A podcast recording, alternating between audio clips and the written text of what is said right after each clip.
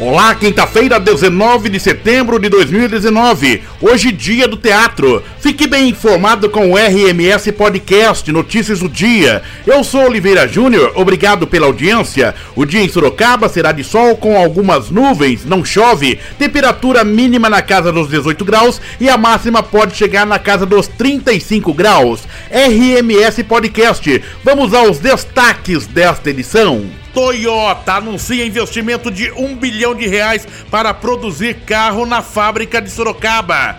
Prefeita envia à Câmara projeto que extingue cargo de assessor em Brasília. Tribunal de Contas do Estado mantém irregularidade em contratação feita por Lipe quando era prefeito. Greve em CAPES afeta atendimento de pacientes em Sorocaba.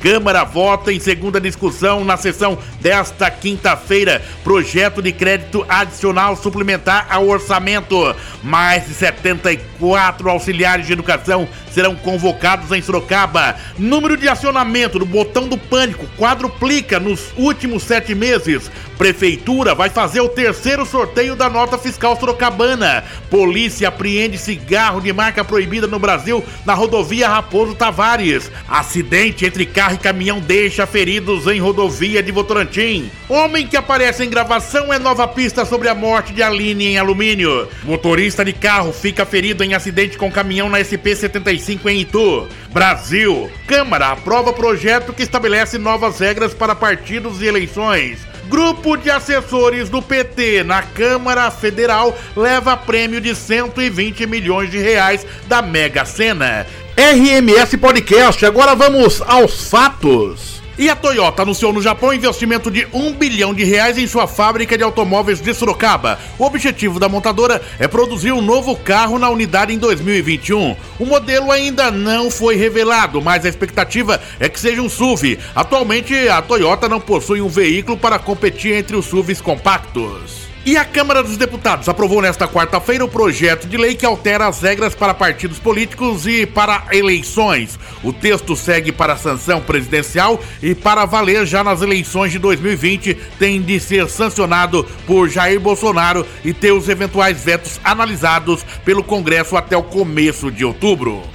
O Tribunal de Contas do Estado de São Paulo manteve irregular a contratação de um instituto pela Prefeitura de Sorocaba na gestão do então prefeito Vitor Lipe, atual deputado federal. O contrato foi firmado entre a Prefeitura de Sorocaba e o Instituto Paradigma. O objetivo era o assessoramento à Secretaria da Educação. O recurso foi julgado na sessão de ontem do Tribunal de Contas do Estado. Outro recurso já havia sido negado em outubro de 2018 e duas pessoas ficaram gravemente feridas nesta quarta-feira em um acidente envolvendo um caminhão no quilômetro 100 da rodovia Raimundo Antunes Soares, em Votorantim.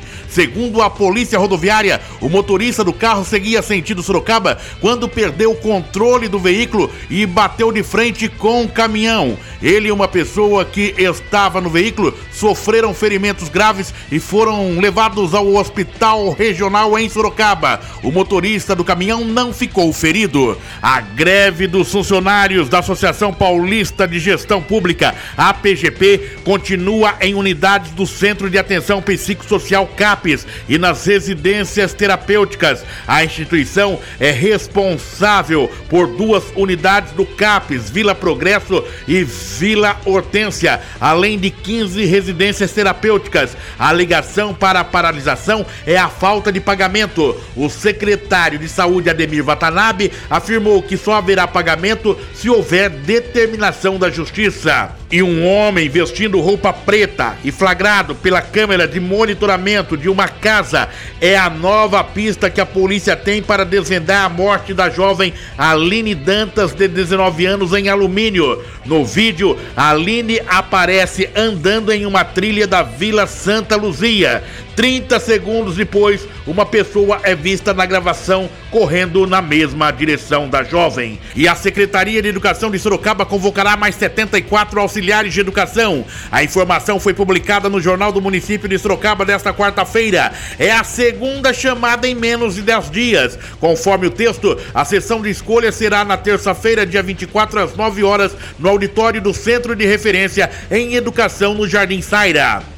Um grupo de funcionários da assessoria de liderança do PT na Câmara dos Deputados levou nesta quarta-feira o prêmio de 120 milhões de reais da Mega Sena. Ao todo foram 49 cotas, o que deve render 2 milhões 480 mil reais por cota. Alguns funcionários disseram que não havia deputados no grupo. As dezenas sorteadas foram 04, 11, 16, 22, 29 e 33. Uma operação da polícia prendeu caixas de uma marca de cigarro com venda proibida no Brasil. Os produtos estavam com um passageiro em um ônibus na rodovia Raposo Tavares, em Sorocaba. Os cerca de 900 maços foram encontrados embaixo da poltrona de um passageiro. O veículo estava na pista sentido capital e saiu de Foz do Iguaçu com destino a Santos. Um motorista ficou gravemente ferido depois de bater o carro na traseira de um caminhão na SP-75 em Itu.